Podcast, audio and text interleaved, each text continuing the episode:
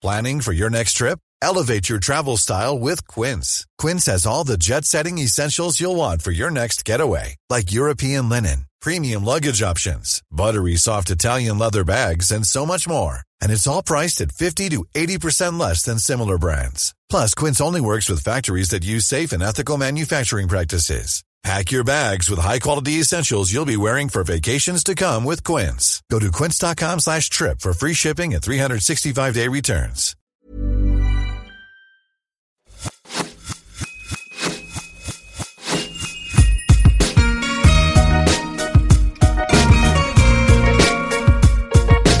Bonjour, je suis Laura Pouliken et vous souhaite la bienvenue sur l'Aléa, le podcast qui parle du risque. J'ai créé ce podcast pour déconstruire la vision traditionnelle du risque et montrer ses effets positifs dans nos vies. Tous les 15 jours, j'invite des hommes et des femmes qui viendront vous donner les clés et les outils pour devenir pleinement la personne que vous devez être en prenant les risques nécessaires. Je le répète souvent, mais croyez-moi, c'est la solution pour aider et inspirer le plus grand nombre. Si le podcast vous plaît, vous pouvez laisser un commentaire et 5 étoiles sur l'application Apple Podcast ou iTunes et ou partager les épisodes sur vos réseaux sociaux. Un grand merci d'avance. Petite news. Pour les passionnés de podcast qui rêveraient de créer le leur, j'ai imaginé la formation dont j'aurais rêvé avant de me lancer. Dans cette formation, vous trouverez le nécessaire pour créer votre podcast et votre identité de marque. Le lien est dans les notes de l'épisode.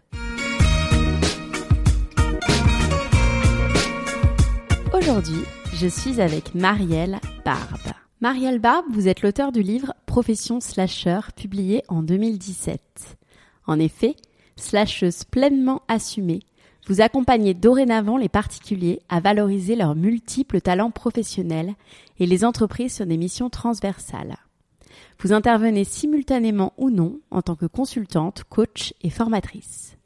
Grâce à des compétences variées et complémentaires, vous portez un regard et une vision globale pour faire naître des solutions sur mesure adaptées aux enjeux des entreprises et de leurs dirigeants. Bonjour euh, Marielle. Bonjour, comment allez-vous? Ça va très bien, merci. Je suis euh, super contente de vous recevoir sur le podcast pour parler donc euh, de votre parcours et de vos prises de risques et de votre livre Profession Slasher. Je vous ai découverte moi il y a quelques temps euh, déjà. Et euh, c'est vrai que tout de suite, ça m'a fait beaucoup de bien de vous lire, de, de, de vous écouter aussi, puisque c'est vrai que moi, je me suis beaucoup reconnue dans vos, dans vos propos, puisque euh, je suis moi-même slasheuse. J'ai envie de commencer par une question euh, qui est très simple, mais c'est vrai que pour ceux qui ne savent pas forcément euh, ce que ce mot signifie, est-ce que vous pourriez euh, nous expliquer ce qu'est un slasher? Alors, un slasher, c'est une personne qui euh, a décidé de vivre sa vie professionnelle, on va dire, de manière plurielle, protéiforme, euh, en ne se contentant pas uniquement d'une activité ou d'un métier, mais qui a besoin de la composer, sa vie professionnelle, au travers d'activités, alors soit successives, soit en même temps, hein, à la fois. Euh, donc voilà, globalement, euh, aujourd'hui, le terme est rentré dans le dictionnaire, dans le Larousse, donc ça c'est plutôt chouette, ça veut dire qu'on est face à un vrai phénomène de société. Et pour le Larousse, euh, voilà, un slasher ou une slasheuse est une personne qui cumule plusieurs activités professionnelles en même temps. J'aimerais, euh, avant qu'on revienne justement sur cette définition et sur ce que ça implique, euh, que l'on parle euh, de votre parcours et que l'on revienne euh, sur votre enfance. Vous, est-ce que vous vous souvenez ce que vous vouliez faire quand vous étiez petite, finalement? Quels étaient vos rêves à ce moment-là? C'était la grande, ça a été le grand drame de ma vie cette question. Et aujourd'hui, je, je suis toujours très mal à l'aise quand on la pose à des enfants. Et d'ailleurs, ça, ça, me donne très envie d'écrire pour des enfants euh, sur ce sujet-là. Euh, non, j'avais aucune envie et aucune idée, à part comme toutes les petites filles qui à un moment euh, ont joué devant un tableau à la maîtresse, euh, à l'infirmière. Alors en fait, le seul truc qui revenait souvent, c'est drôle parce que j'ai repensé il y a pas très longtemps, j'étais une indienne. Une indienne pas d'Inde, hein, mais une indienne des Indiens d'Amérique, hein, donc une Apache, voilà. Donc ça, ça, ça c'était vraiment. alors je me disais pas que j'allais devenir une indienne, mais c'est peut-être la chose à laquelle j'ai le plus joué, et ça, ça raconte aussi beaucoup de choses sur ce, que voilà, ce que j'attendais aussi peut-être de la vie et pas forcément de la vie professionnelle, mais non, en fait, j'ai jamais vraiment su répondre à cette question parce qu'en fait, je, je, je, avec le recul, je pense qu'intuitivement, très très jeune, euh, la seule chose qui me reste, qui me revient, c'est que j'avais vraiment euh, l'envie, enfin c'était quelque chose de très viscéral, hein, euh, de, de faire quelque chose qui avait du sens. C'est-à-dire que j'avais une haute exigence de ce que j'allais faire dans ma vie. Je, je, voulais pas quelque chose de médiocre, même pas dans le sens de, c'est pas une histoire de valeur ou d'échelle de valeur, mais voilà, j'aspirais à quelque chose qui fasse vraiment sens pour moi. Voilà, mais évidemment avec mes mots d'enfant, je l'aurais jamais dit comme ça, mais mais je, regardais le ciel, je regardais les étoiles, il y avait quelque chose, voilà, de la beauté, de quelque chose de, de, de, plus grand que moi, etc. Bon, mais je ne savais pas évidemment comment euh, nommer ça. Euh, et puis quand j'ai grandi à l'adolescence et vraiment au moment où on doit prendre les décisions d'orientation, je, disais, je ne disais absolument rien quand on me posait la question et j'étais terrorisée devant ces questions d'orientation. En fait, en réalité, au fond de moi, j'avais la, je pense, l'intuition que je pouvais tout faire. Hein. C'est-à-dire que quand on me disait qu'est-ce que tu veux faire plus tard ou vers quoi tu peux t'orienter, je me disais, bah, je peux être autant artiste que, euh, dans la culture ou l'art que médecin ou, kinésithérapeute ou, euh, euh, voilà, j'avais plein de choses qui m'attiraient en réalité, qui me faisaient envie. Mais comme j'étais, je manquais énormément de confiance en moi quand j'étais plus, plus jeune et, euh, que je n'avais pas un entourage de, autour de moi qui était valorisant, qui me donnait confiance, qui avait les moyens de valoriser mes compétences, évidemment, je trouvais ça extrêmement prétentieux de, de dire euh, je, bah, je, pourrais tout faire alors que j'étais incapable de choisir même une seule activité. Donc je ne disais rien. Voilà. Et, euh, et ça a été très douloureux, mais très douloureux parce que c'était pour moi un j'avais l'impression qu'on me déchirait en deux quand on me disait bon alors tu vas quelle branche tu choisis? Puis j'étais d'une génération il fallait faire des études scientifiques. Donc de toute façon si on choisissait une autre voie on était un peu on se disait on, avait on nous disait qu'on allait se fermer plein de portes. Et comme je savais pas ce que je voulais faire on me disait bah tu es une bonne élève donc pars en scientifique. Mais je détestais les, les matières scientifiques. Donc enfin et j'étais déchirée. C'était voilà, c'était je, n'arrivais pas à choisir. Et ça est vraiment euh, et, ce, et cette, euh, ce droit à ne pas choisir son orientation scolaire pour moi c'est un vrai sujet. Et aujourd'hui j'ai une fille qui a 17 ans et je vois à quel point rien n'a changé. Alors qu'on sait que les enfants, les jeunes, euh, ils le savent. L'OCDE annonce que les moins de 30 ans feront en moyenne 13 métiers, pas de job, hein, dans leur métier dans leur vie on leur demande toujours quel est le métier que tu veux faire plus tard pour trouver une orientation scolaire qui leur permette d'accéder à ce métier. C'est une hérésie pour moi qu'on en soit encore là. Euh, et donc cette question du choix, elle est, toujours la même, rien n'a changé.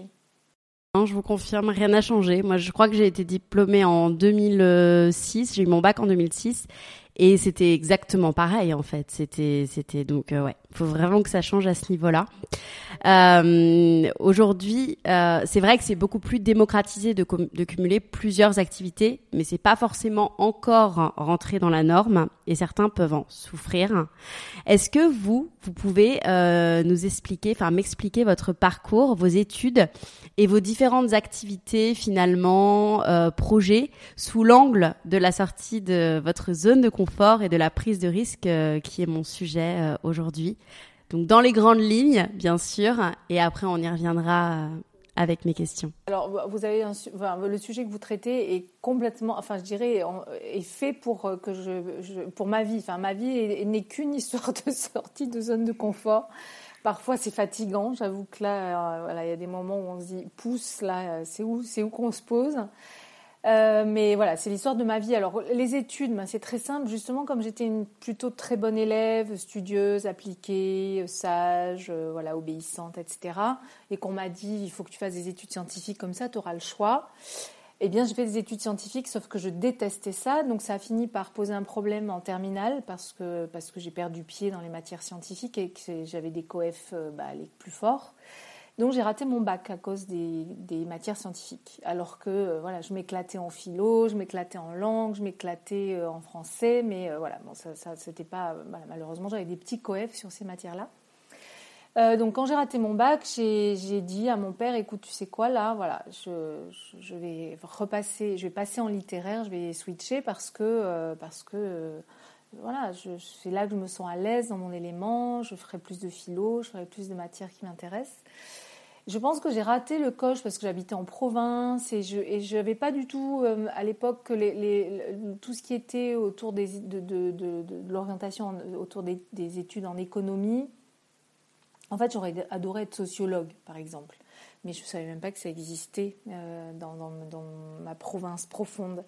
Euh, voilà, donc j'ai raté un peu ce coche-là et, donc euh, j'étais plutôt partie pour faire littéraire et mon père, en fait, euh, j'étais pas majeure, m'a interdit de changer. En me disant mais non, mais tu vas voir, tu vas redoubler, ça va aller très bien, etc. Donc, donc je suis repassée en, cette année-là en, scientifique, le bac. Je l'ai repassé sur ces matières scientifiques. Et euh, en plus, mes parents ont divorcé cette année-là. Enfin, c'était pas un bon, c'était pas un bon, pas une bonne année. combo. et donc, euh, et donc j'ai raté à nouveau mon bac à ma 5 points au rattrapage. Et là, en fait, je considère aujourd'hui que ça a été la chance de ma vie. C'est-à-dire que euh, si j'avais eu mon bac, euh, j'aurais suivi un peu des modèles, euh, bon, sans être très convaincue, mais je pense que j'aurais mis un peu plus de temps avant de dire euh, pousse, je choisis ce que je veux faire. Mais là, j'ai dit vraiment pousse, voilà, stop, là, c'est trop, quoi. Voilà, j'ai besoin maintenant de d'écouter qui je suis, de me découvrir, de faire ce que j'aime faire. Bon, la réponse a été assez, assez tranchée. Hein, c'est OK, ben, tu choisis ta vie, mais maintenant tu te débrouilles toute seule. Donc, euh, je me suis retrouvée à 18 ans euh, à travailler, avoir un appartement et à me débrouiller toute seule, en effet.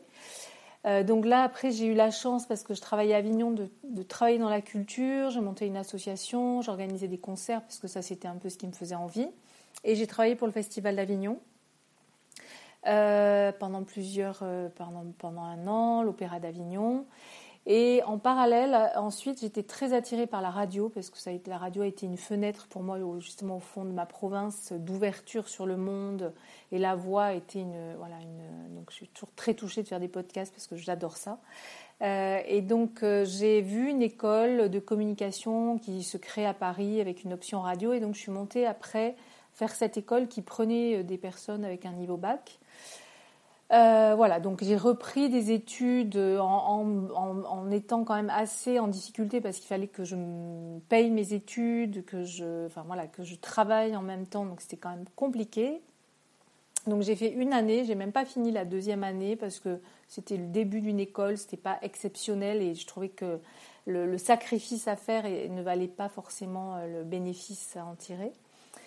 Euh, et puis après, ben, la vie a fait que ben, elle, a, été généreuse. Elle s'est chargée de, comme j'étais curieuse, que je commençais déjà à m'intéresser à plein de choses. Ben, j'avais beaucoup de réseaux, et donc les réseaux de l'équipe du Festival Avignon m'a dit ben il y a un job dans, tel théâtre. Est-ce que tu veux venir? Il y a un poste en relations publiques. Et de fil en aiguille, ma carrière professionnelle a démarré dans un premier temps dans le domaine de la culture et de l'action culturelle. Donc j'ai travaillé sur un magnifique projet pendant dix ans qui m'a enthousiasmé, qui était le projet dont je rêvais avec des ados autour de la musique et que j'ai mené au Conseil général de la Seine-Saint-Denis. Absolument merveilleux. Euh, très formateur, qui était déjà un poste où je slashais puisque j'avais dans au sein de ce poste quatre activités très différentes qui étaient séquencées un peu par saisonnalité. Et surtout, j'avais, j'ai commencé à avoir des activités parce que je ne travaillais pas toute l'année, je travaillais neuf mois en gros par an et donc ou dix mois. Et, euh, et donc en parallèle j'étais manager euh, de, de groupes de musique. Je commençais à me former sur une formation justement sur la voix et, euh, sur la respiration. Voilà. Donc j'ai toujours en fait été une slasheuse sans me rendre compte. Hein. C'est en écrivant mon livre que j'ai décortiqué mon parcours que je me suis dit mais quoi que j'ai fait, même quand j'ai été salariée pendant dix ans, j'ai toujours slashé, j'ai toujours fait des choses à côté, en plus, parfois absolument différentes de, de, de mon activité principale. Euh, voilà, donc ma vie n'a été que ça. Et elle a, ça a été, en fait, moi, j'ai passé mon temps en fait à slasher en séquence, puisque j'ai eu une grande période dans, dans le, la culture, l'action culturelle. Ensuite, j'ai eu une grande période dans la communication. Euh, j'ai monté une, agence de communication dédiée à l'écologie, mais il y a déjà presque 20 ans. Euh, et puis donc après l'écologie, euh, ensuite le développement personnel et professionnel, voilà. Et puis donc il y a eu des grandes séquences, mais dans toutes ces séquences-là, en plus je faisais du slashing en mille feuilles, c'est-à-dire que il y a eu des changements de métier, d'univers, mais à l'intérieur de ces séquences-là, il y avait déjà aussi du slashing. Donc, je suis slasheuse au long cours et slasheuse en mille feuilles. Est-ce que ça répond à votre question C'est hyper intéressant. Ouais, euh, ça répond très bien à ma question. Et vous, votre entourage, vos parents, peut-être euh, votre conjoint, si vous en y avez un ou votre conjointe, euh, réagissaient comment par rapport à toutes ces casquettes professionnelles? Ils comprenaient vos choix? Non. C'était non. L'entourage n'a jamais compris. Alors la famille, bon, je ne vais pas trop m'étendre. Ma mère, elle comprenait, mais mon père déjà, il avait, décidé que j'étais mal partie puisque j'avais raté mon bac, etc. Donc c'était, voilà, ça a été compliqué jusqu'au jour où, un jour je lui ai expliqué quel était mon métier, qu'il a compris que à 30 ans, je gagnais autant que lui euh, à la retraite. Et donc ça lui a fait un choc parce qu'à la fois, je lui faisais la démonstration que j'avais pu choisir ce que j'aimais faire, faire choisir un métier que j'aimais, contrairement à lui, et gagner aussi bien ma vie que lui, voire mieux. Et donc ça a été assez violent pour lui. Et donc depuis ce jour-là, il ne m'a plus jamais posé aucune question sur mon métier. C'est comme si j'étais rentière, hein, parce que ça le bouscule trop. Euh, quant à à, l'entourage, euh, voilà, il me comprenait. Je pense que euh, j'ai été mariée, maintenant je le suis plus, mais mon, mon mari le, le, comprenait très bien. Il était plutôt désespéré pour moi, parfois de mes difficultés à trouver ma place et à me voir en difficulté parce que pendant longtemps, j'avais quand même l'illusion, enfin la croyance plutôt que j'allais finir par trouver le, voilà the vocation, le truc allait tomber du ciel où à un moment je saurais que c'est ça. Parce que j'y croyais parce qu'on est construit dans cette culture en France assez judéo-chrétienne que un peu comme on attend le grand amour, bon bah le grand amour ça n'a pas marché la preuve non plus mais en tout cas le le, boulot j'attendais parce que comme j'aspirais à quelque chose de, vraiment fort qui faisait sens, qui me qui me donnait envie de me lever le matin, qui me motivait etc. J'attendais que ça arrive. Alors parfois j'y croyais, je, découvrais un truc, je me disais ça y est, là j'ai trouvé c'est exactement ça. Sauf qu'au bout de six mois, un an, je commence à me dire oh je m'ennuie, il me manque il me manque ça, il n'y a pas assez de ça. Ah, mais puis ce projet, cette, ce, ce, sujet quand même, ça me fait de l'œil. J'aimerais bien aller l'explorer, donc je me sentais un peu coincée dans une ornière jusqu'à ce que je comprenne. Alors, et l'entourage, alors j'en parle même pas, les gens plus éloignés, que vous savez, les gens, vous les croisez, puis vous les voyez deux ans après. alors, ça va ton agence de communication? Ah ben non, je suis passée à autre chose. Donc, vraiment, on me renvoyait une image en permanence de, de, de personnes éparpillées, touche à tout, instables. Et donc, ça a vraiment fini à la quarantaine par être extrêmement euh, pesant. Euh, enfin voilà, je me remettais beaucoup en question. Je me disais, t'es vraiment, peut, voilà, t'es peut-être vraiment instable, quoi. Il y a un vrai, t'as un vrai problème, Marielle, tu vois. Bref, et puis euh, et puis je suis tombée sur cet article hein, vers, vers 40 euh, et quelques années. Euh, en allant déposer un jour ma fille à l'école, je suis sur un article qui parlait du phénomène des slasheurs aux États-Unis. Et là, ça a été une révélation. Je me suis dit, j'ai lu cet article qui a exploré le phénomène du point de vue des États-Unis. Alors je me suis dit deux choses. Je me suis dit, ouf, je, ne suis pas seule. Être un slasher, parce qu'il parlait dans cet article de la valeur ajoutée des slashers au carrefour de toutes leurs compétences, hein, de ce fameux 1 plus 1 égale 3, hein, de ce que ça crée en plus comme compétences nouvelles au croisement de ces compétences, de l'adaptabilité des slashers qui, dans un monde de plus en plus mouvant, complexe, euh, euh est, évidemment bienvenu et qui est la qualité clé dont, dont les entreprises et le monde a besoin. Donc je me suis dit ouf, voilà, et je comprends pourquoi je me suis quand même toujours sentie avec aussi quelque chose, pas en plus, mais en tout cas une singularité que, que je trouvais chouette, et ne serait-ce que par la curiosité que je portais. Et je me suis dit une deuxième chose, je me suis dit ok c'est super, mais en France on s'en prend encore pour dix ans, ce qui a été le cas. Parce qu'en fait, il a fallu dix ans pour qu'on parle vraiment de ce phénomène et qu'on le reconnaisse en France et que les RH, que voilà, que toutes les approches un peu managériales RH se disent oui, il y a un vrai sujet autour de ça. Exactement, euh, je, je, partage totalement euh, ce que ce que vous dites. Et euh, c'est vrai que j'avais plein de petites questions mais vous y avez répondu euh, très bien. Donc donc c'est parfait en, en, une question. Et aujourd'hui aussi j'ai envie qu'on parle puisque on constate de plus en plus justement de burn-out, de dépression au travail avec un besoin de sens. Et ça revient vraiment totalement dans nos sociétés. Et de plus en plus jeunes. On voit des jeunes même de, de 25 ans, enfin voilà, qui, qui ont besoin de, de sens et qui souhaitent même se reconvertir alors qu'ils ont à peine commencé leur vie professionnelle. Je vous le confirme. ça fait ça fait peur. Et j'avais envie d'avoir votre avis sur le sujet et pourquoi en fait aujourd'hui tant de personnes et même de plus en plus jeunes, comme on a dit, euh, ne se retrouvent plus dans ce qu'ils font alors qu'ils ont à peine commencé finalement. Alors euh, pour moi c'est le s'il y a un point en ce moment sur lequel euh, les entreprises, le monde du travail doit doit réfléchir, c'est celui-ci. Parce qu'effectivement, moi, je, je, suis aussi, je suis coach. Hein, une de mes activités, c'est coach, et il se trouve que je, je ne vois arriver aujourd'hui que des profils évidemment de slashers. Ils viennent à moi parce qu'ils se reconnaissent dans, dans ce, ce, ce, sur quoi je prends la parole, de ce sujet-là. Et il se trouve que dans, les, personnes qui viennent à moi, j'ai essentiellement des jeunes, très jeunes, et des personnes qui parfois sont surdiplômées.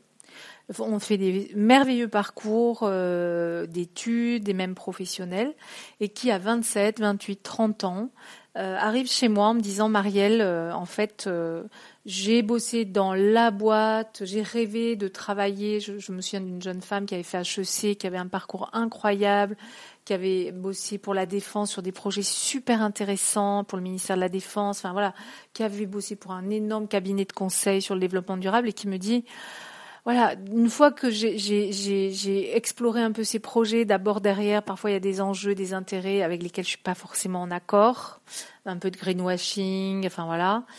Euh, c'est pas pour ça que j'ai fait toutes ces études là. J'ai pas, je produis pas assez de sens pour moi et pas assez pour la société je pense à une autre jeune fille qui a aussi, avait aussi fait, euh, non, elle, elle avait fait Sciences Po, et l'autre qui a fait HEC, euh, bossé dans la pub, elle était, elle payait, elle gagnait à peine le SMIC, elle, euh, elle, elle, elle trouvait qu'elle, voilà, qu'elle était mal, assez maltraitée dans cette agence de publicité, qu'elle vendait du vent, que voilà, elle s'y retrouvait pas du tout.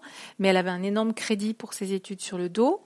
Et elle me dit, je, n'arrive même pas à le rembourser tellement je suis mal payée.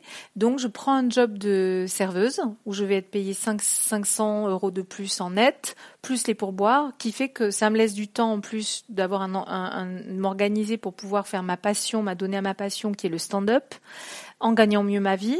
Et donc tout ça pour quand même se retrouver serveuse à 30 ans, hein, pour pouvoir se remettre à sa passion.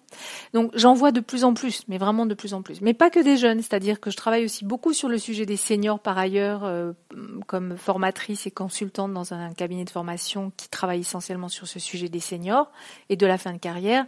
Et en fin de carrière, je vois exactement la même chose. Des gens qui se disent mais bon sang, quel a été le sens de ma, à côté vie de ma vie Je suis passée à côté de ma vie. Euh, Qu'est-ce que je vais faire là pour me réaliser dans ces, ces, dernières années, etc. Donc la question du sens, elle est primordiale. Et, et pourquoi Enfin, moi, j'ai une analyse aujourd'hui assez euh, simple, hein, un peu qui peut mettre peut-être paraître simpliste à d'autres, à certains, mais pour moi, il y a un truc énorme, enfin énorme, et à la fois simple et énorme qui, se joue. C'est-à-dire qu'on se dit, ok, on a une relation au travail, à la liberté qui a beaucoup évolué aujourd'hui, le télétravail, enfin, bon, il y a plein de causes, la digitalisation, la nomadisation du travail, euh, les conditions de travail, euh, voilà, par rapport à nos parents, nos grands-parents. Ok, tout ça, c'est ok. On le sait, enfin, toutes ces causes-là, on les connaît. Mais il y en a une qui est rarement évoquée, quand je lis des articles sur ce sujet-là, qui pour moi est essentiel, c'est que c'est ça et ça et ça relève plus de, je dirais presque de l'évolution. Alors si on veut être un peu pro, un peu politiquement correct, on va dire des mentalités, mais je peux dire même des consciences. Et cette évolution des mentalités, de nos aspirations, alors les jeunes encore plus, mais pas que. Hein, on voit que ça touche tout le monde. Elle vient de quoi? Elle vient, elle vient du fait qu'aujourd'hui, euh, si je veux me former, si je veux apprendre quelque chose, je vais faire euh, une formation de deux jours en ligne même. Je, veux me former demain avec n'importe quelle université au monde. Je peux le faire à distance et même me certifier. Euh, là, je, je, déjeunais à midi avec une amie dont la fille fait des études au Canada, à Belleville, hein, en plein Paris. C'est-à-dire qu'elle elle fait tous ses cours à distance, mais elle est, à, Concordia, à Montréal. Enfin voilà, donc on est quand même dans des configurations qui font que tout ça est possible et qu'on peut apprendre en permanence. Donc, dans nos vies personnelles, on, a une capacité, contrairement à nos parents ou nos grands-parents, à, se développer d'une manière infinie au fil de nos aspirations, au fil de notre évolution personnelle. Sauf que cette évolution personnel qui avance comme une fusée et qui devient de, comme une grosse boule de neige là, qui bah, se, nourrit à l'infini. En parallèle, dans la vie professionnelle, en fait, cette boule de neige, elle, elle, elle, elle va plutôt même s'amenuiser, c'est-à-dire qu'on avance pas du tout au même rythme. Hein. Et je pense que l'enjeu aujourd'hui, ce serait de faire euh, s'accorder euh, l'évolution personnelle et l'évolution professionnelle. En réalité, il y a un énorme décalage, mais qu'on retrouve déjà dans, l'éducation. Moi, je vois ma fille, je me dis, bon sang, euh, ce qui est dans la tête de nos enfants, dans le cœur de nos enfants, n'est pas du tout en adéquation avec ce qu'on leur donne à, à, manger tous les jours. Et eh bien, ce décalage-là, il devient de plus en plus béant au fil de la carrière. Et les jeunes ne s'en contentent plus. C'est-à-dire que pour eux, c'est presque un non-sens. Il y a un truc qui ne matche pas, qui ne marche pas. Et donc, eux, ils aspirent vraiment à accorder et à être dans un équilibre vie pro-perso pour aligner, être alignés entre leurs aspirations personnelles et leurs aspirations professionnelles. Et cette porosité de, plus en plus forte entre le pro et le perso, et, pour moi l'enjeu aujourd'hui il est là, une entreprise qui comprend et qui, trouve les clés pour permettre à un collaborateur, lui donner la promesse à la fois d'une sécurité de l'emploi, de pérenniser son emploi, tout en ayant la promesse d'évoluer au fil de sa vie, elle a tout compris. Et justement, euh, cette multitude de choix, en fait, avant même d'être euh, slasher, cette multitude de choix, comme vous dites, ça crée parfois des angoisses et ça fait que il y a beaucoup de gens aussi, beaucoup de jeunes de mon âge, des moins jeunes et je pense des plus vieux que vous devez observer qui ont du mal à trouver leur voie en fait finalement et qui sont perdus par rapport à toutes ces voies finalement qui s'offrent à eux. Et hum, il y en a beaucoup voilà qui font des bilans de compétences. Moi j'ai une amie qui propose des bilans de compétences qui euh, marche très bien pour le coup. Et, euh, et voilà. Et, vous, j'avais envie de, de, savoir en fait euh, quels étaient vos conseils euh, pour pour réussir aujourd'hui en fait à trouver notre voie et savoir quelle activité en fait est faite pour nous. Alors moi je suis pas je suis pas très forte pour les conseils. J'aime pas trop donner des conseils parce que je, je, je voilà c'est pas mon c'est pas mon approche. Mais en tout cas euh, il y a une chose qui me vient quand vous me posez cette question qui est évidente, c'est qu'effectivement, on n'a jamais eu autant d'envie, de, enfin, de, de demandes, de reconversion. Effectivement, les, les cabinets qui font de, du bilan de compétences enfin, explosent euh, de travail. Euh, avec parfois, je pense, une promesse qui n'est pas forcément la bonne encore, puisque souvent les gens viennent avec l'illusion ou l'envie de changer de vie. Hein, on change jamais de vie, on change, on change de, de ville, de pays, de mari, de d'appartement, enfin bon, peu importe, mais en tout cas, notre vie toujours, est toujours notre vie. En revanche, et, je pense que la question de la reconversion, elle faisait sens pour nos parents, par exemple, qui justement retournaient à l'école pour changer de métier quand ils avaient raté leur vocation ou s'ennuyaient, peu importe, ou, qu'une activité euh, disparaissait. Mais aujourd'hui, je pense que la, la question de, de la reconversion, elle n'est c'est plus tellement le bon sujet et la bonne question à se poser. C'est plutôt, à mon sens, la question de l'évolution. Comment on va évoluer au fil de notre vie? D'ailleurs, moi, je travaille aussi pour un cabinet qui fait beaucoup de bilans de compétences et souvent, euh, on m'envoie certaines personnes qui ont des profils un peu atypiques ou qui viennent pas forcément pour changer de vie ou de, métier ou d'activité, parce que euh, l'idée c'est plutôt de se dire euh, plutôt que quel, quel autre métier je vais faire, comment je vais me reconvertir, c'est quelle est ma raison d'être? Et je pense que cette question devrait commencer à la poser aux enfants à l'école. Pourquoi tu es doué? Hein, Moi, j'adore le travail de Ken Robinson qui a écrit l'élément, euh, ce monsieur qui était un, qui vient malheureusement de décéder, qui était un spécialiste de l'éducation, cet anglais absolument merveilleux. Euh, donc, si on, on, commençait à poser ces questions-là aux enfants, dans, dans quel élément tu t'épanouis ou quels éléments? Qu'est-ce que tu aimes faire? Pourquoi tu es doué? Qu'est-ce qui est facile pour toi? Et à partir de là, on, pourrait aider l'enfant à trouver justement cette fameuse raison d'être, hein, ce que les, Japonais appellent l'ikigai, ce truc qui nous donne envie de nous lever le matin, qui nous, qui nous procure de la joie, qui est facile pour nous, qui est au carrefour de plein de compétences et qui va nous suivre toute notre vie. Parce que moi, cette raison d'être, une fois que je l'ai identifiée, je me suis éparpillée tant que je ne l'ai pas identifiée j'avais, il y avait plein de sujets qui m'intéressaient, mais il y a toujours plein de sujets qui m'intéressent. Mais aujourd'hui, je les raccorde toujours à cette raison d'être et je viens toujours m'assurer, ok, est-ce que ça nourrit ma raison d'être, ce sujet, ou, cette mission, ou ce projet? Ok. Bon, après, c'est est-ce que c'est le moment? Est-ce que c'est prioritaire ou pas? C'est un autre sujet. Mais à partir du moment où on a trouvé justement son moteur, ce fil conducteur entre, euh, je ne sais pas, tous les, tous les gens que j'ai interviewés dans mon livre, entre quelqu'un qui est journaliste et qui fait de la décoration, un postier, un postier euh, ingénieur du son et prof de maths, qu'est-ce qui est commun entre le fait d'être postier, ingénieur du son et prof de maths? Qu'est-ce qui est commun entre être journaliste et, euh, et, et décoratrice? Et eh bien, quand on fouille, on trouve toujours quelque chose de commun. On trouve toujours quelque chose qui raconte vraiment la singularité de la personne. Et à mon sens, aujourd'hui, ce qui est intéressant, c'est qu'au plus on est pluriel, euh, au plus on est complet, hein, on est vraiment comme un petit diamant toute sa vie. On vient au monde. si vous avez des, voilà, un bébé, vous voyez, c'est un diamant brut. Puis petit à petit, ce diamant brut, on voit des choses, on voit des aspérités, on voit des facettes se dessiner par la vie professionnelle, par la vie personnelle. On voit des, des, voilà. Et donc tout d'un coup, on devient un diamant unique avec des facettes à l'infini qui vont, euh, qui vont apparaître, se polir. Mais au carrefour de toutes ces facettes, il y a notre singularité. Il y a ce qui fait qu'on est unique. Hein. C'est comme quand on choisit un diamant. Qu'est-ce qui fait qu'un diamant a plus de valeur qu'un autre? Eh ben, C'est sa, singularité, son, son éclat particulier, etc. Eh bien, c'est exactement ça. Donc, l'important, c'est de trouver l'éclat particulier de chaque personne, la singularité de chaque personne. Et cette singularité, moi, je suis convaincue qu'on devient de plus en plus singulier si on n'est pas un clone de l'autre.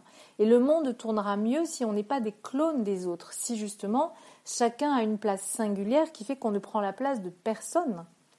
Et donc pour moi, tout l'enjeu, il est là, c'est de révéler sa singularité, la trouver, et dans cette singularité, d'identifier ce que ça raconte de nous, de la personne qu'on est. I'm Sandra, and I'm just the professional your small business was looking for. But you didn't hire me because you didn't use LinkedIn jobs. LinkedIn has professionals you can't find anywhere else, including those who aren't actively looking for a new job, but might be open to the perfect role, like me. In a given month, over 70% of LinkedIn users don't visit other leading job sites. So if you're not looking on LinkedIn, you'll miss out on great candidates like Sandra. Start hiring professionals like a professional. Post your free job on linkedin.com/achieve today. De notre histoire, de ce qui nous donne envie de nous lever le matin, de, de contribuer à, à, cette société, à ce monde, d'être utile, euh, de donner du sens, de trouver de la joie, faire ce qu'on qu'on aime faire, etc. Et, et, bien sûr, et c'est ce qui est, mais c'est ce qui peut être vraiment euh, compliqué euh, à faire. Et justement, dans ce dans ce phénomène, pour reparler donc euh, du, du, slashing et de notre raison d'être, du coup, c'est déterminé. La raison d'être va être déterminée par plusieurs activités qu'on mène. Enfin, moi personnellement, je mène plusieurs activités, mais le risque, comme vous l'avez dit, si justement ça peut être de, de s'éparpiller. Et est-ce que selon vous, c'est possible de, de mener un projet à bien finalement jusqu'au bout euh, en se lâchant Ah, j'en suis convaincue. Bien sûr. J'en suis convaincue parce qu'en fait, en même temps, on, a de, toujours de grandes appétences à explorer des sujets. Donc, d'abord, on les explore souvent beaucoup plus rapidement que quelqu'un d'autre parce qu'on est. Moi, je me me définis pas. Et tous les slashers que j'ai interviewés ou que je rencontre, je, je dirais pas que ce sont des gens passionnés.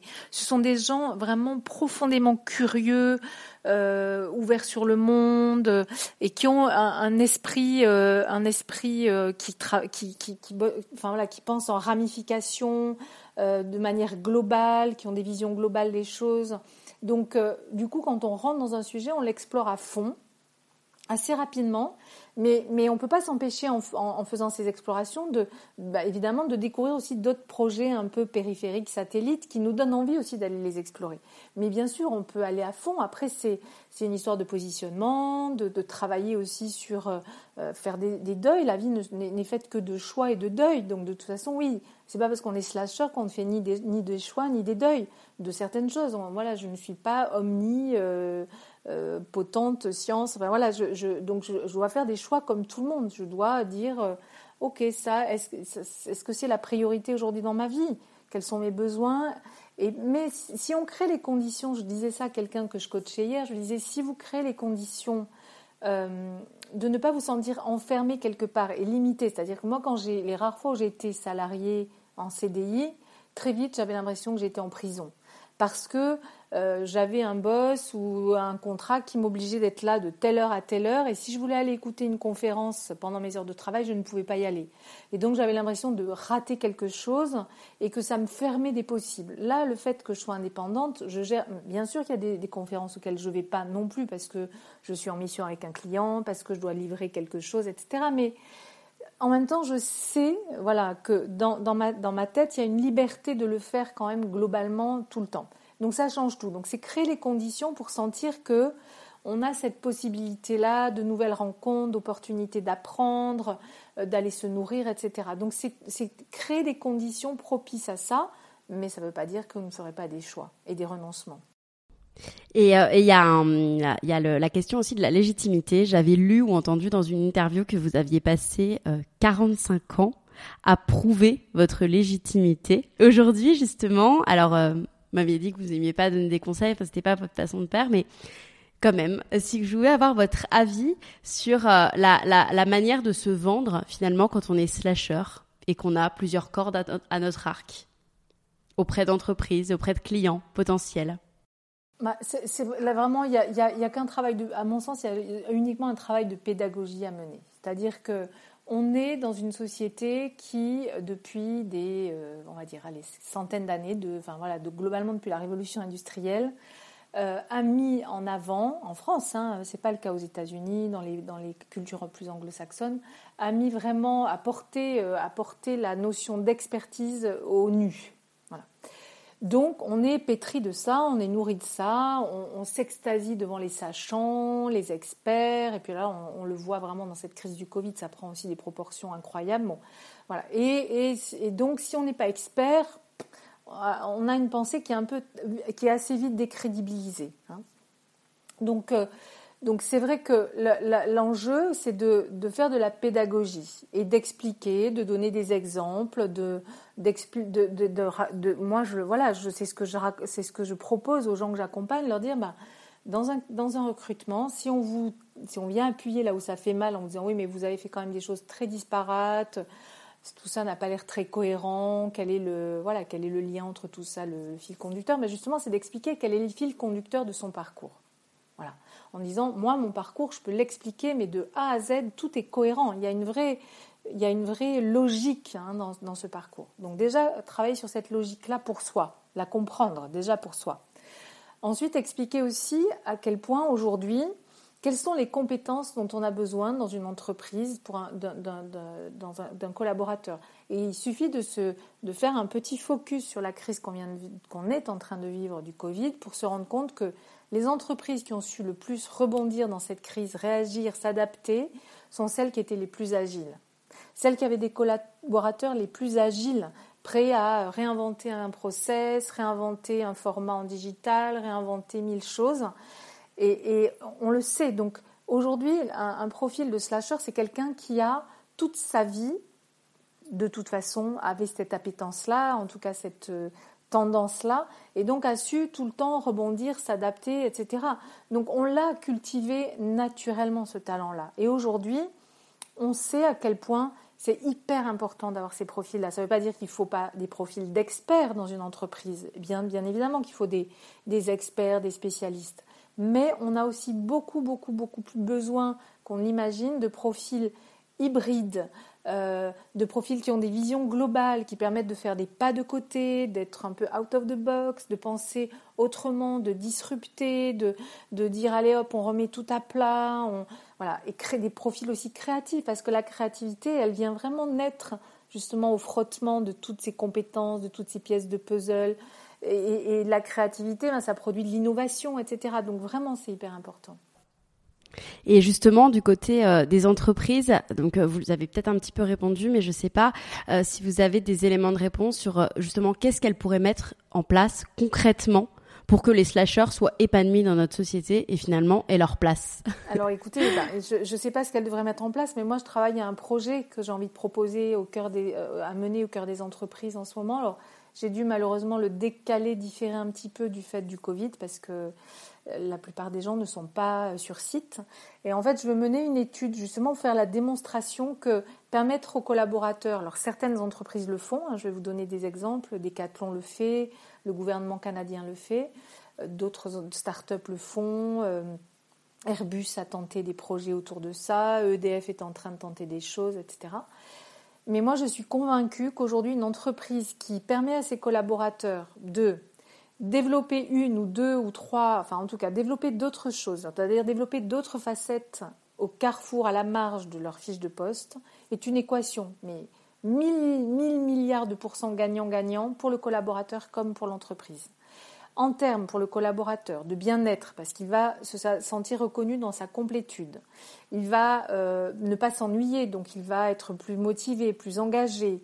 Il va euh, euh, apprendre de nouvelles choses, donc il va apprendre au fil de la vie. Il va développer de nouvelles connexions neuronales. Il va être, être plus intelligent, il va être plus créatif, il va être plus innovant. Il va pas s'ennuyer, il va être plus engagé. Il sera moins malade, il sera moins en, arrêt maladie, il sera moins en burn-out, etc. Pareil pour l'entreprise.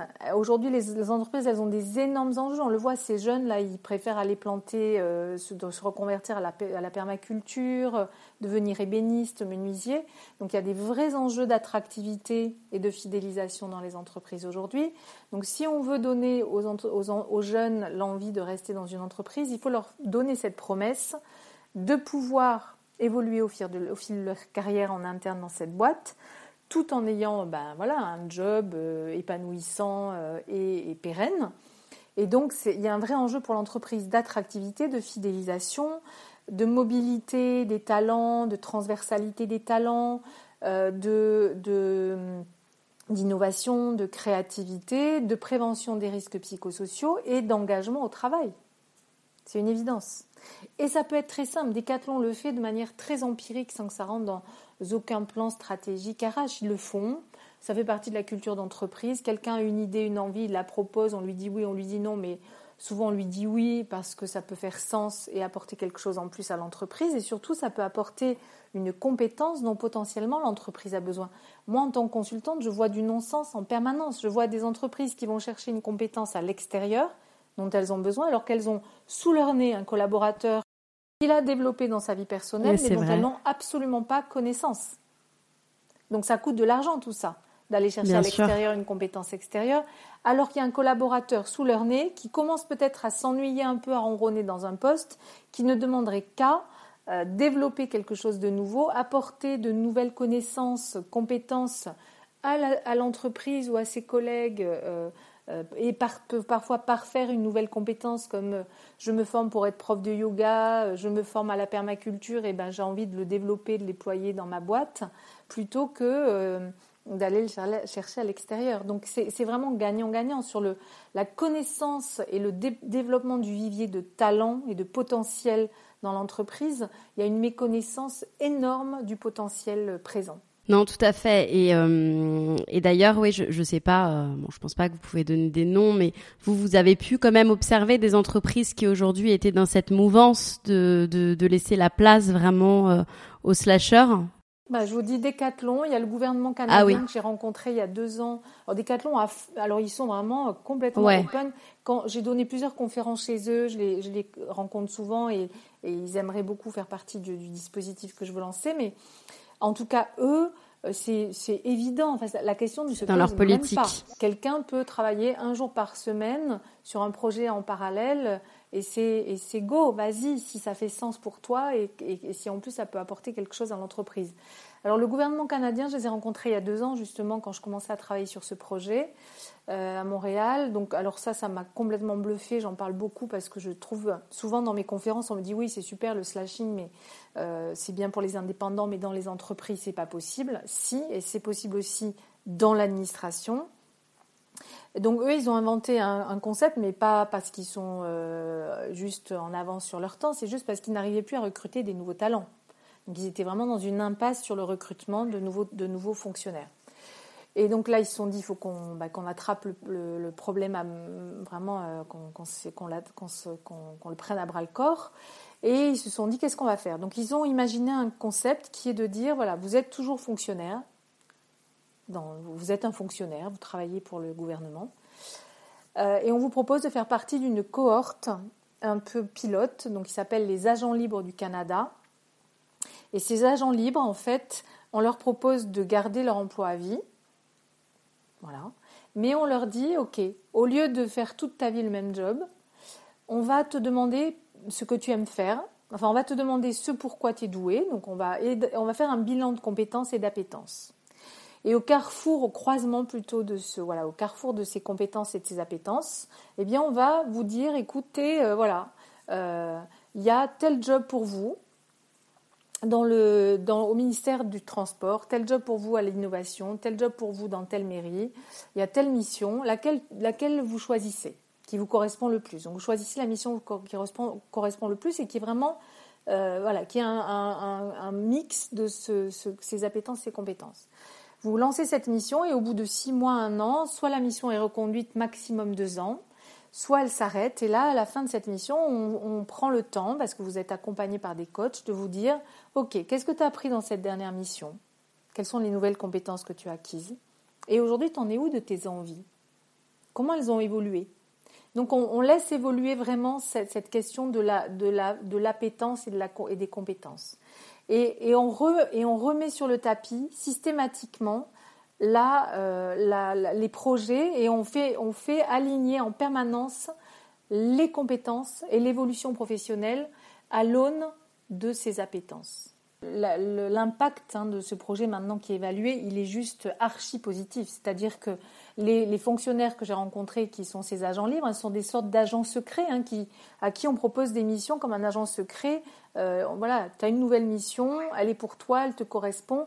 Il me disait, mais Marielle, on, ne pouvait pas rêver, enfin, on pouvait pas rêver d'un job mieux que ça, parce qu'on a la promesse de l'emploi à vie, en ayant aussi la promesse de ne jamais s'ennuyer, d'évoluer toute notre vie, vraiment en accord avec qui on est. Et ça, c'est pour moi, ils ont tout compris. Et ça marche. Et le retour est très, très positif. Super. Vous, vous, vous avez assumé très tard votre profil de slasheuse, puisque justement, vous n'étiez pas euh, aussi renseigné qu'on peut l'être euh, aujourd'hui euh, malheureusement. Et c'est d'ailleurs pour cela, donc vous l'avez dit, que vous proposez des ateliers, des coachings pour aider les entreprises, mais également les particuliers à valoriser leurs multiples talents professionnels. Est-ce que vous pouvez euh, nous faire le cadeau de nous dévoiler quelques outils techniques que vous utilisez justement pour cela? Techniques dans quel sens? Peut-être des petits exercices pour aider les particuliers à, à valoriser leurs multiples talents, les, les questions qui doivent se poser, euh, ce, que, ce que vous utilisez. Alors j'en ai plein. En fait, dans, en fait quand j'ai écrit mon livre, euh, j'ai vraiment écrit le livre que j'aurais aimé lire quand j'avais 20 ans. Et donc j'ai vraiment pris le lecteur par la main en me disant, si quelqu'un est à l'autre bout du monde justement et que je ne peux pas le coacher, qu'il ne peut pas venir faire un atelier, une masterclass, je veux qu'il ait au moins des outils pour pouvoir euh, en, découvrant qu'il est un slasher, se dire ok, mais quel slasher je suis? Donc quelles sont les pièces de mon puzzle? Euh, Qu'est-ce que ça fait quand je les fais se croiser, s'assembler Qu'est-ce que ça raconte de moi? Qu'est-ce que ça donne comme paysage? Euh, voilà. Donc j'ai inventé plein d'outils au fur et à mesure de, l'avancée dans la lecture du livre, qui sont des outils que je reprends aujourd'hui dans des masterclass, dans les entreprises, que je suis en train de digitaliser parce que Covid oblige, donc euh, qui, qui, qui, mis bout à bout constitue une sorte de bilan de compétences et d'appétence. Hein, euh, voilà, euh, vraiment c'est un, 360 que je propose autour de ces outils-là. Mais il y a un outil que je développe beaucoup qui est autour de 10 questions.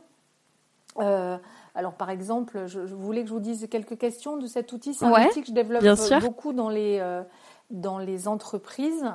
Euh, je pense que ça peut aider les auditeurs. qui est un peu le, qui est un peu le, qui est un peu le, le, ma signature dans le sens euh, euh, vraiment. alors attendez, je vais vous, je vais essayer de vous le, de vous le trouver. Il est là. c'est un peu ma signature. C'est un atelier que je propose beaucoup en entreprise, qui est un atelier autour des talents qui dure une heure et demie où je mets 15 personnes autour d'une table en leur demandant, en fait, la promesse, c'est, OK, vous êtes dans par exemple dans une banque, vous êtes chef de projet, bah, présentez-vous, OK, je suis chef de projet, très bien.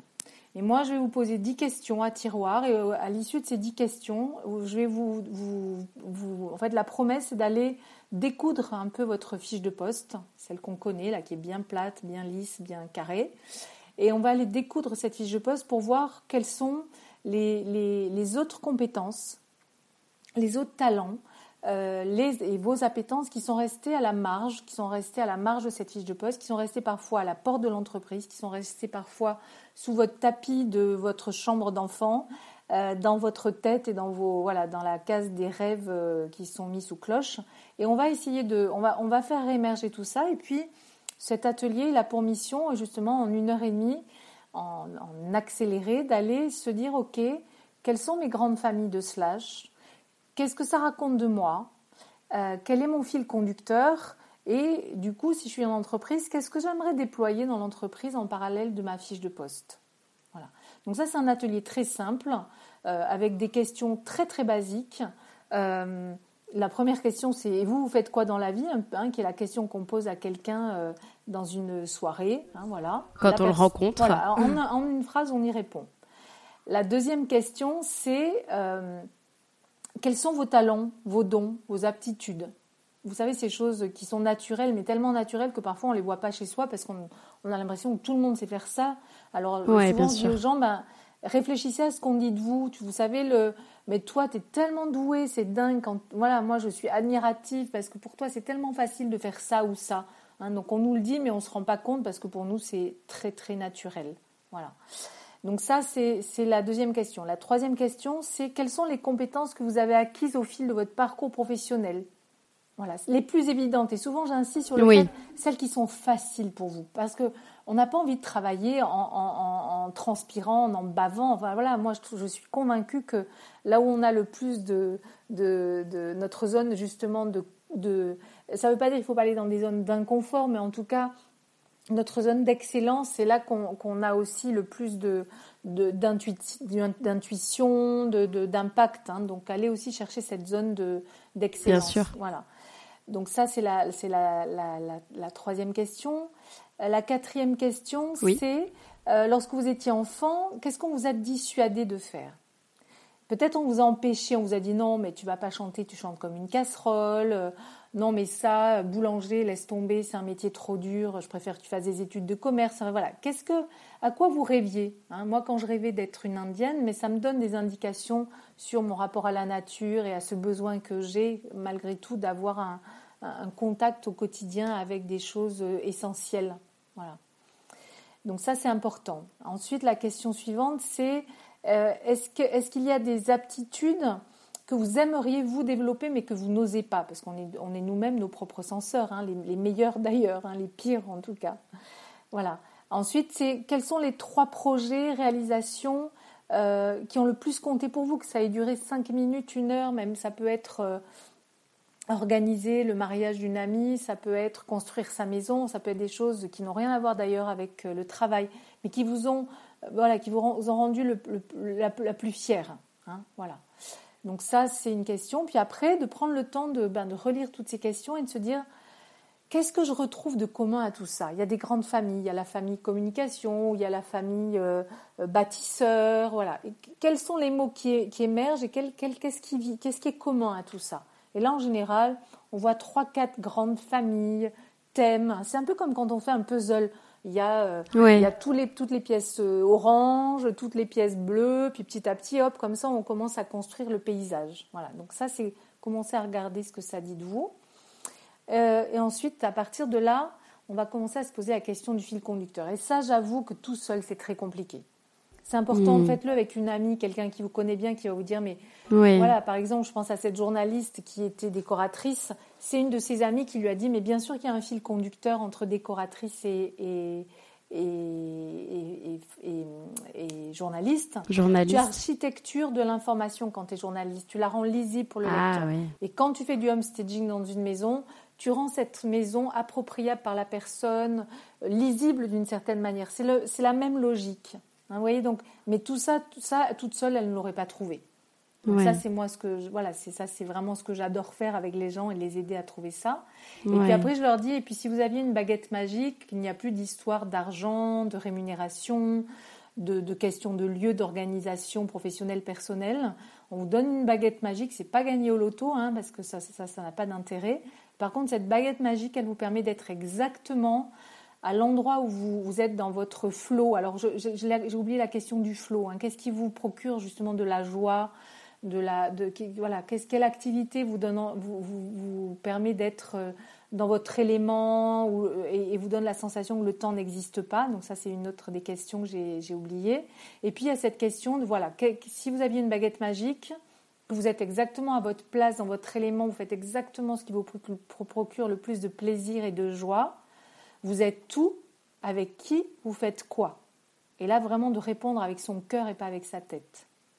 Oui. Vous voyez? D'accord. Voilà. Et à partir de là, eh ben, euh, ça donne déjà des indications. Et je peux vous dire que c'est magique quand je donne des ateliers en, entreprise parce qu'au début, j'ai des gens qui sont autour d'une table qui me disent je suis chef de projet, je suis chef de projet digital, je suis chef de projet. Enfin, c'est quand même assez, assez triste, hein, souvent, ce que j'entends. Oui.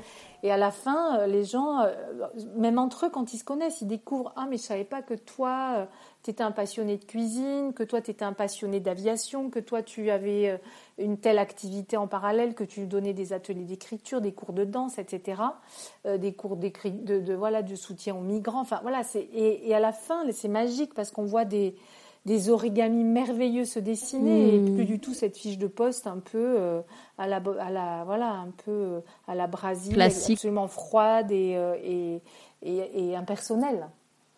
Et là on a vraiment on a toute justement la singularité de la personne et quelque chose qui est tellement qui exprime tellement vraiment son, sa personnalité profonde qui apparaît et c'est extrêmement touchant. Les gens sont toujours très touchés de, cet exercice qui en une heure et demie leur permet d'aller redécouvrir des pans de leur personnalité totalement euh, oubliés.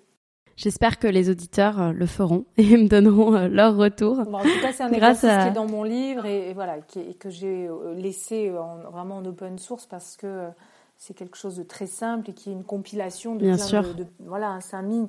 Ça, c'est pour le coup, c'est un vraiment, c'est un mini bilan de compétences. Alors tout seul, c'est pas toujours aisé de le faire, mais en tout cas, ça donne déjà des clés. On va finir par des euh, petites questions que je pose toujours à la fin euh, de l'interview. Donc l'idée c'est d'y répondre assez rapidement et assez spontanément. Alors la première, c'est quelles sont les questions que l'on vous pose le plus lors de vos ateliers ou coaching? Ah, La question de la légitimité. C'est euh, comment, comment faire comprendre le sens de mon parcours, comment sort... enfin, les gens ne le disent pas comme ça, mais en tout cas, ce qui ressort le plus, et ça m'interpelle beaucoup, hein, qu'en 2020, on en soit encore là avec des gens qui parfois sont bardés de diplômes, euh, surqualifiés, etc., et qui pourtant ont toujours ce trimballe, ce sentiment d'imposteur, ce manque de légitimité. Donc ça, ça m'interpelle beaucoup. Votre ou vos citations préférées euh, ma citation préférée. Alors, je, je, suis vraiment nulle pour retenir les blagues et les citations.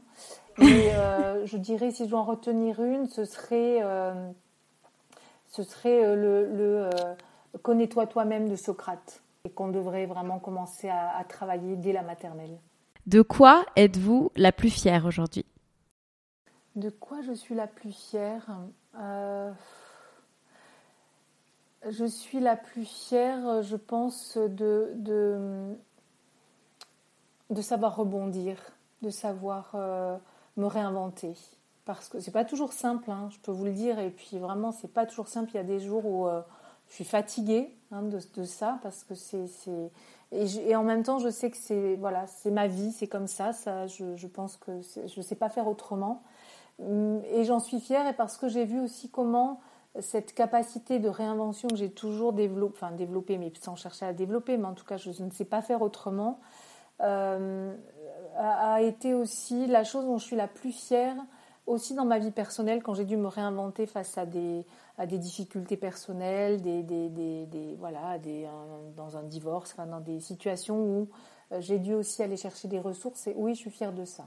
Quelle est votre routine ou vos petites habitudes pour rester bien physiquement, psychologiquement et gérer votre peur quand vous en avez? Alors la méditation, incontestablement, la méditation en prenant le soin tous les jours de reposer sur mon établi mes intentions, mes rêves, mes aspirations, euh, voilà, et de, et de prendre le temps tous les matins de me dire que j'ai de la chance d'être en vie, de m'être réveillée, d'être en bonne santé, que les gens que j'aime sont en bonne santé, et puis euh, voilà, et déjà de rebrancher, de me rebrancher à cette prise-là, parce que sinon, effectivement, quand on a des profils comme le mien, euh, euh, où il n'y a, rien qui est jamais vraiment très stable, c'est indispensable. Sinon, je, voilà, je sais que ça a été une clé indispensable pour mettre en place une forme de sécurisation à un autre niveau hein, qu'au niveau matériel dans ma vie. Très important, indispensable. Dès que je lâche de trois jours pour des X raisons, je, vois bien à quel point ça n'a rien à voir hein, dans, ma, dans ma, voilà, ma posture intérieure change beaucoup. Si vous deviez retenir qu'une chose sur tout ce que vous avez appris jusqu'à présent oh, bah, Que rien n'est jamais acquis et qu'on l'oublie et qu'on on nous fait croire, euh, voilà, on, rêve encore, hein, on, nous raconte de, très belles histoires et j'adore les belles histoires et, je, suis la première à, me réjouir de belles histoires. Moi, ce qui me réjouit le plus dans la vie, ce sont les synchronicités et ça, parle aussi d'alignement. Je comprends pourquoi, depuis que je suis toute petite, j'adore ces synchronicités quand on pense à quelque chose et que, et que tout d'un coup, euh, on entend, on pense à une chanson, on l'entend, enfin peu importe, ou que on rêve de quelque chose et qu'on nous l'apporte sur un plateau. Donc voilà, c'est peut-être la chose qui me, enfin, qui me réjouit le plus dans la vie et que souvent ça passe par des rencontres aussi. Mais en même temps, ce qui va avec, c'est que rien n'est jamais acquis et ne pas l'oublier. Et ça permet aussi de savourer euh, tout ce qui est là dans l'instant présent. Et euh, ma dernière question, qui est ma question rituelle du podcast, euh, quelle est votre définition du risque et selon vous, les risques nécessaires pour vivre pleinement? Bah, La définition du risque, voilà, c'est vivre. C'est c'est c'est vivre, c'est écouter son cœur, c'est c'est essayer de, de justement de sortir de ces notions de normes. ce qui me vient en répondant à cette question, c'est quelqu'un que j'avais coaché il y a très longtemps, qui à la fin du coaching m'avait dit, ah, vous savez, je vous admire tellement parce que vous avez, vous avez pris des risques. Moi, j'ai 45 ans, euh, j'ai toujours fait le même métier, je m'ennuie profondément, je fais un burn-out, etc. Et vous, vous avez évolué toute votre vie. Mais ces risques, ils n'ont pas été euh, sans prix. Ils ont eu un prix à payer. Je, voilà, ma, ma vie professionnelle, elle est, elle est loin d'être linéaire. Ça n'a pas toujours été simple, etc. Et, évidemment, euh, j'ai une carrière et, une, et, sans doute un compte en banque bien moins plein euh, que, que d'autres personnes. Mais la richesse de tout ce que j'ai vécu, euh, voilà, et je ne pouvais pas faire autrement. En tout cas, voilà, moi, ça s'est passé par là. Donc, c'est vivre. C'est vrai que, et je trouve qu'en ce moment, on est beaucoup dans cette notion de, zéro risque hein, dans, nos, sociétés. Mais vivre, c'est prendre des risques. Donc, euh, voilà. Donc, j'ai répondu en partie à la question, mais il y a une deuxième partie. C'était les risques nécessaires pour vivre pleinement les risques nécessaires Mais vous l'avez, pour vivre. Vous l'avez répondu. Oui, j'ai répondu, voilà. Merci beaucoup, Marielle. Bah, merci à vous, c'était un plaisir. Merci beaucoup.